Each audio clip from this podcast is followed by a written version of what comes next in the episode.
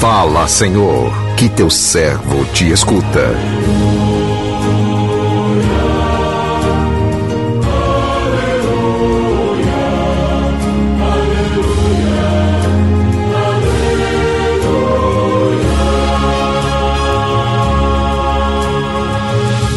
O Senhor esteja convosco, Ele está no meio de nós.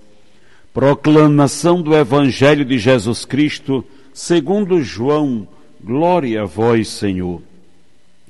Naquele tempo, os judeus pegaram pedras para apedrejar Jesus. E ele lhes disse: Por ordem do Pai, mostrei-vos muitas obras boas. Por qual delas me quereis apedrejar? Os judeus responderam: Não queremos te apedrejar por causa das obras boas, mas por causa de blasfêmia, porque, sendo apenas um homem, tu te fazes Deus. Jesus disse: Acaso não está escrito na vossa lei? Eu disse: Vós sois deuses? Ora, ninguém pode anular a Escritura se a lei chama deuses as pessoas às quais se dirigiu a palavra de Deus. Por que então me acusais de blasfêmia? Quando eu digo que sou filho de Deus, eu, a quem o Pai consagrou e enviou ao mundo. Se não faço as obras do meu Pai, não acrediteis em mim.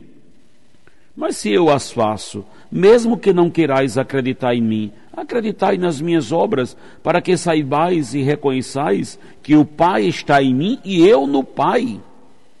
Outra vez procuravam prender Jesus, mas ele escapou das mãos deles. Jesus passou para o outro lado do Jordão e foi para o lugar onde antes João tinha batizado. E permaneceu ali.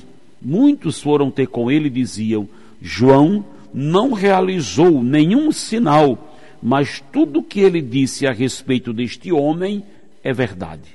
E muitos ali acreditaram nele. Palavra da salvação, glória a vós, Senhor.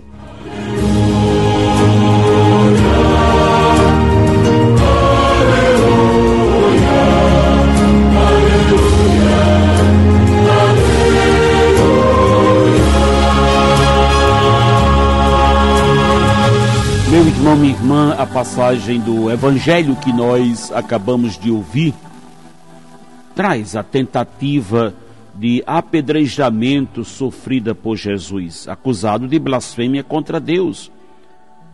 A blasfêmia consistia no fato de ele ter parte com Deus, de dizer ser filho de Deus, mesmo tendo feito tantas obras boas, ter dado tantos sinais maravilhosos, não foram suficientes para que as autoridades acreditassem nele.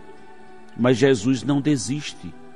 A sua confiança no Pai é tamanha que ele segue adiante, cumprindo a sua missão.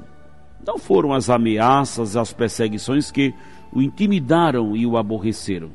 O que mais aborrecia Jesus era a falta de fé deles. Jesus se aborrece toda vez que nós, pela nossa ignorância, não percebemos os sinais da Sua presença em nosso meio e continuamos a agir como se Ele não existisse. Ele se aborrece cada vez que nossa crença não está de acordo com os seus ensinamentos. São muitos os que se dizem cristãos, mas que são os primeiros a apedrejá-lo com atitudes que o desagrada profundamente. Neste final de quaresma é importante refletir sobre isso e questionar o que a humanidade faz hoje que desagrada a Deus? Tenho feito algo que desagrada a Deus? Quais as atitudes que temos que agridem Jesus? Jesus argumenta contra os que o perseguem, né, com o trecho do livro sagrado do Salmo, mas mesmo assim não os convence. Por outro lado, são muitos os que acreditam e o seguem. E com isso ele nos mostra que apesar das perseguições e dos obstáculos, a semente do Verbo deve ser semeada, ele germinará no tempo certo. Se alguns rejeitam a palavra de Deus, muitos outros acreditarão e mudarão a sua vida e seus procedimentos em função disso. Assim vemos a ação de Deus em meio aos conflitos e dificuldades. Que não podemos fazer desistir, não podemos. Somente os que não confiam em Deus, os que não têm fé, é que desistem. Meu irmão, minha irmã, vejam eh, essas palavras quando diz: essas pessoas pegaram pedras para apedrejar Jesus. Escolhem a violência por falta de argumento, por não quererem viver o diálogo com o Senhor, com Jesus. E meditando sobre esta palavra, me vinha muito forte sobre esse tema, o diálogo, a palavra diálogo é formada por duas palavras dia, logos. Dia significa dois, uma separação. É? De um lado e de outro, aqui e ali. Logo significa a palavra, o discurso, a conversa. Então, a palavra diálogo nos remete diretamente a uma intenção de formar comunhão, unidade. Uma palavra que se opõe ao diálogo é a palavra diabolos, que é exatamente o contrário, porque é aquele que divide, é justamente a palavra diabo, nos leva a pensar na separação, na divisão. Então o evangelho de hoje nos traz esta realidade dura que Jesus enfrentou, que Jesus enfrentou. Os seus interlocutores não escolheram o diálogo, não escolheram a comunhão.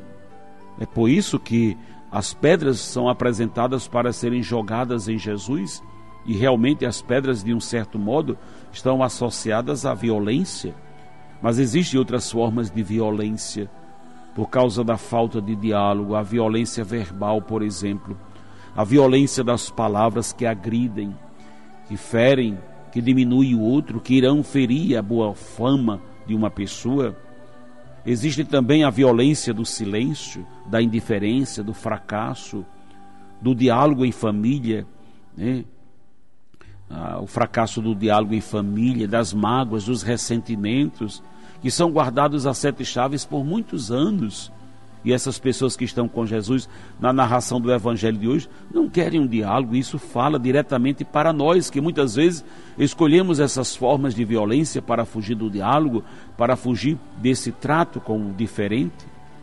Nós não somos os possuidores da verdade, nós possuímos a verdade que é Cristo mas não só não não não possamos não somos possuidores da verdade enquanto argumento, discussão, está na verdade é estar disposto a dialogar. Viver na verdade que é Cristo, é estar disposto a dialogar. E muitas vezes será um diálogo difícil, será um martírio do diálogo, porque quando o, diá o diálogo parece ser inútil, nós muitas vezes imediatamente o abandonamos a conversa. Mas Jesus está ali com os seus interlocutores até o fim, para que eles possam abrir o coração e entrar na dinâmica do reino.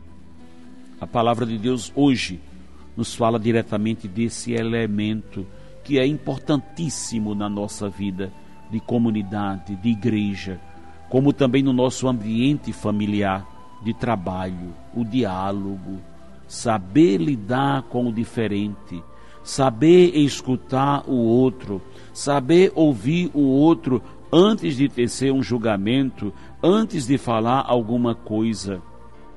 E isto é muito importante.